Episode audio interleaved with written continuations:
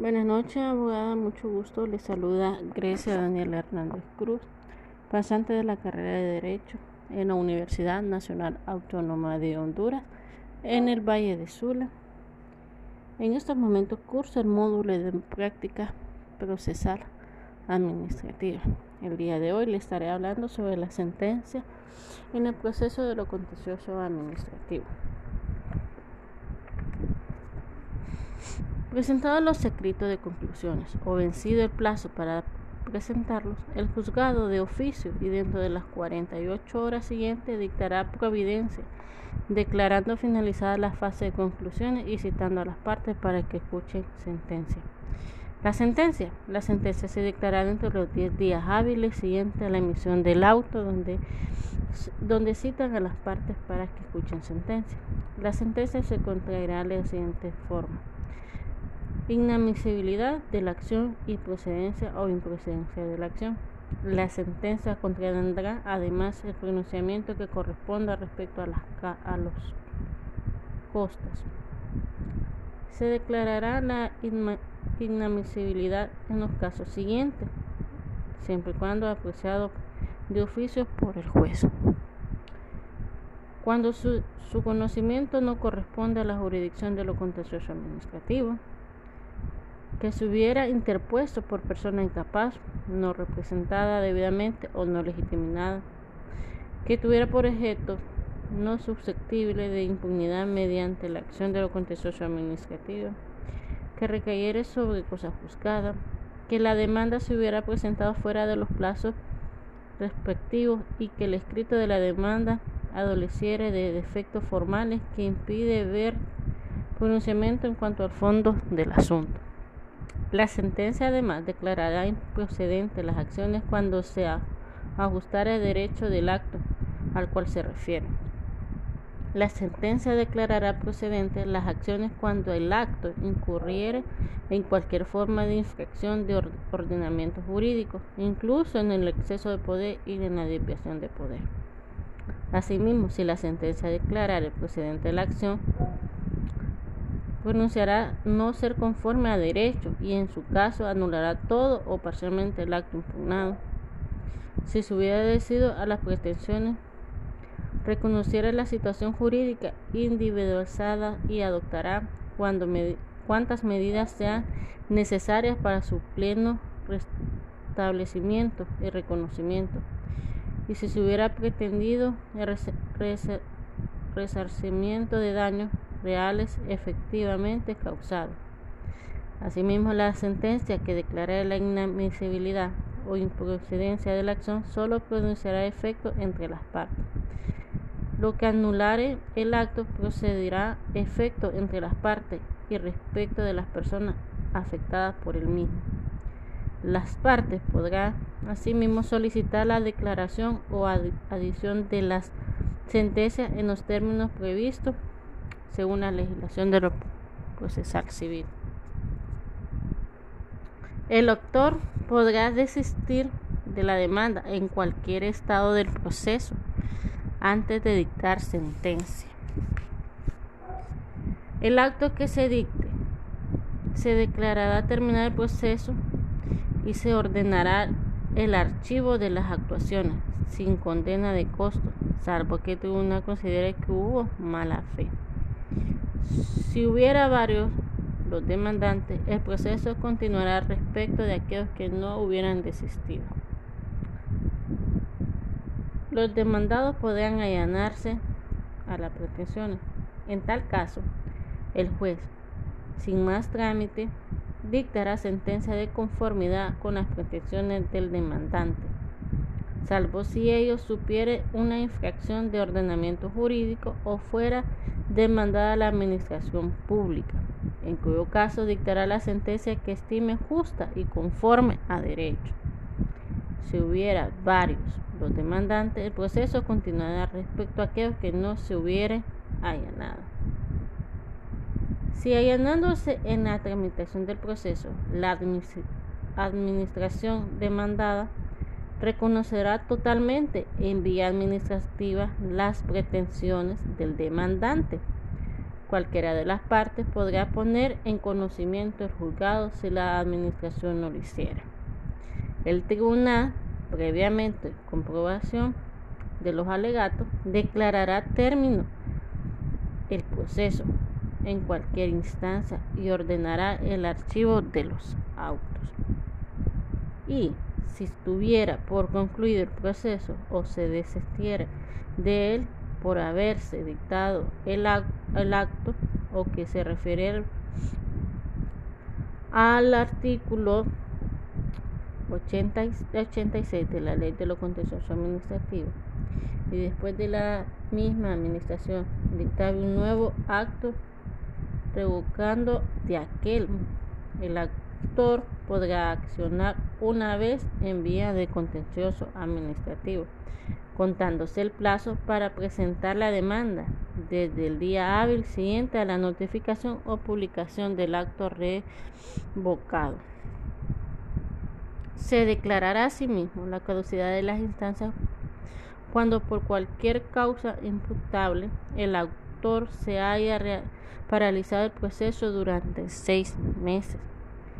En este caso, el tribunal dictará auto en los términos en los términos que la ley así lo estipula.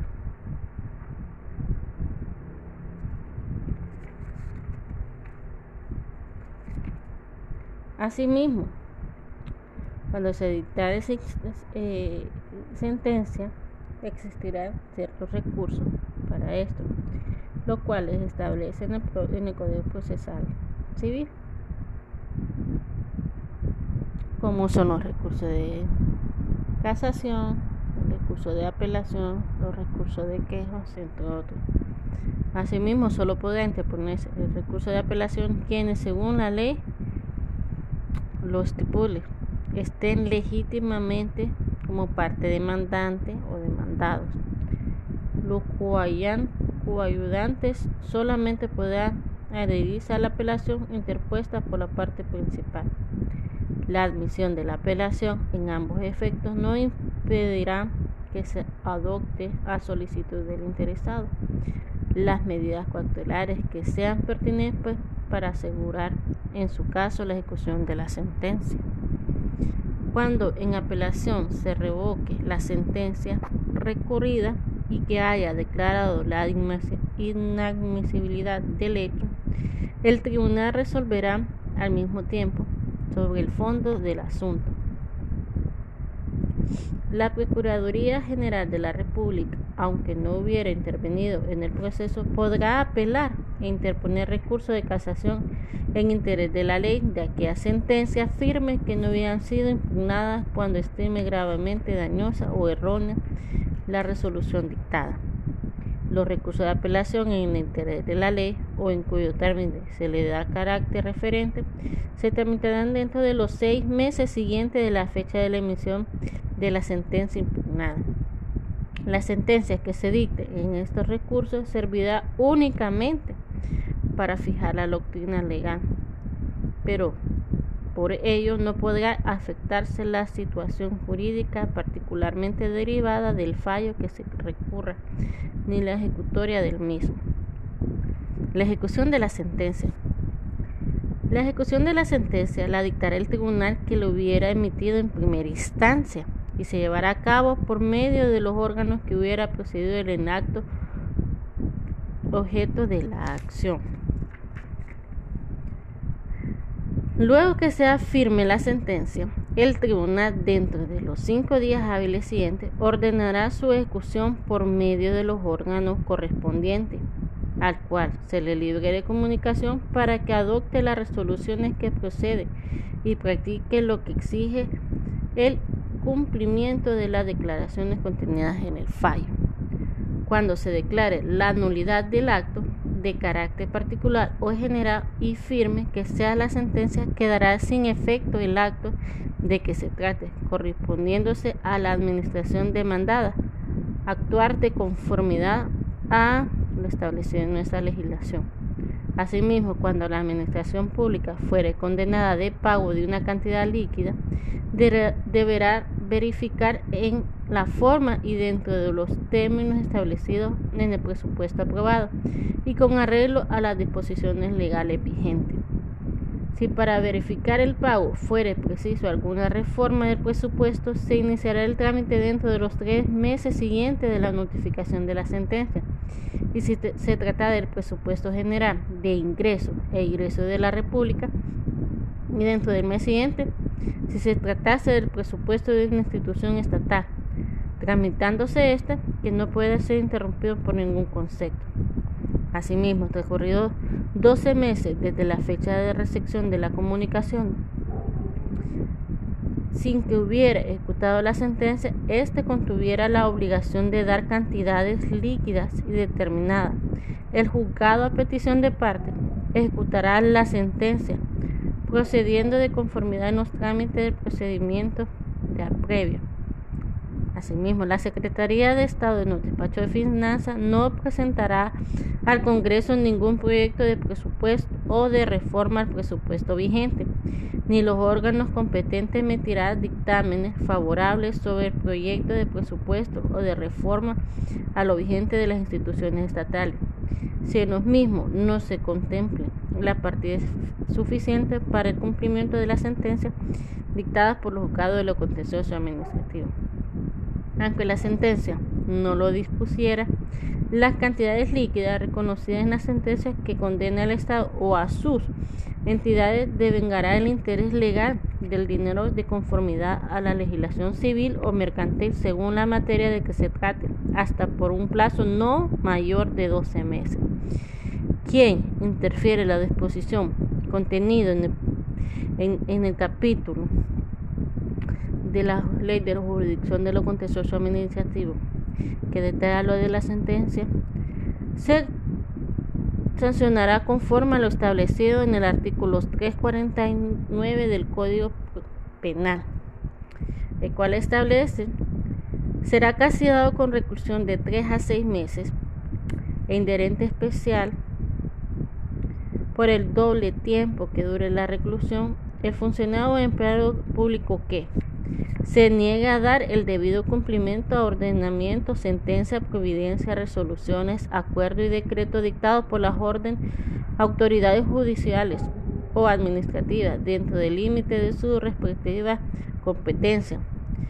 Dicte o ejecute órdenes, sentencia, providencia, resoluciones, acuerdo o decreto contrario a la Constitución de la República o a las leyes.